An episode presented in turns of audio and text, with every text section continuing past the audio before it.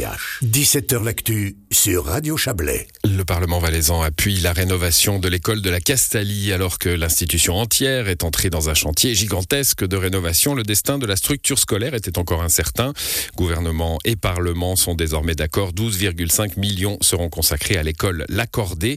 Bonsoir Françoise Métraillé. Bonsoir. Vous êtes député PDC de Colombey-Murat. Vous vous étiez inquiété dans un postulat, c'était au mois de juin dernier, hein, euh, du sort qu'on allait réserver à cette euh, école de la Castalie. Le Conseil d'État vous a répondu. Le Parlement vous suit. C'est plutôt euh, une très bonne nouvelle aujourd'hui.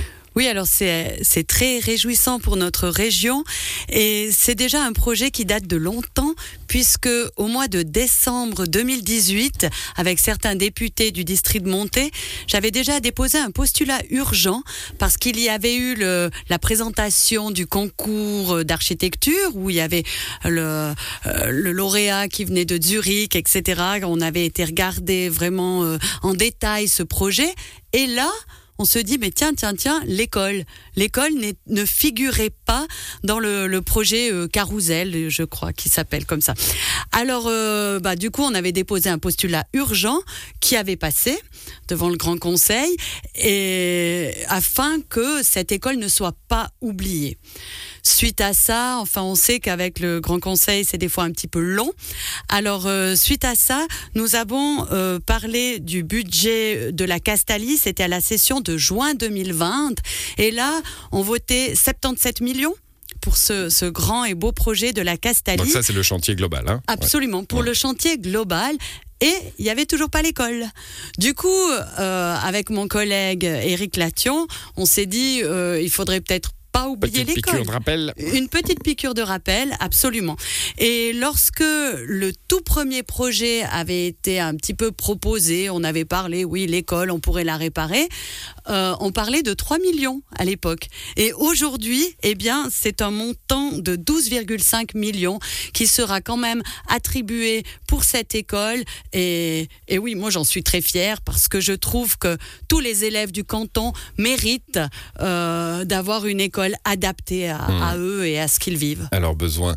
Euh, alors, il y a une explication hein, au fait que l'école ne faisait pas partie du chantier premier. C'est les départements différents qui sont concernés. Hein. On a d'un côté une structure euh, une structure euh, hospitalière en somme, de santé, et puis de l'autre une structure d'éducation. Et donc on a le département de la santé, le département de l'instruction publique, ça s'appelle plus du tout l'instruction publique, la formation. Économie et formation. Un bon dans le 20e siècle. Bon, donc on a deux départements différents et c'est pour ça finalement que les, que les enveloppes n'étaient pas les mêmes. Hein. Oui, alors absolument. Parce que c'est vrai qu'au début, eh bien, on parlait de ce projet uniquement avec euh, bah, Madame Esther Weber Calbermaten et parce que bon bah elle était en charge du département de la santé, des affaires sociales et de la culture. Et puis après bah on s'est dit mais oui mais finalement le département de Monsieur Darbelé est aussi impacté par ce projet. Donc tout ça a pris du temps. Ils ont rediscuté et je me souviens que je siégeais dans la commission SAI donc santé, affaires sociales et intégration et j'avais personnellement posé la question à Madame Weber Calbermaten. Euh, l'école, elle en est où? Et elle m'avait répondu, euh, les architectes ont reçu un mandat pour effectuer une étude de faisabilité afin de transformer l'école. Ce projet devrait être présenté au Grand Conseil en 2021.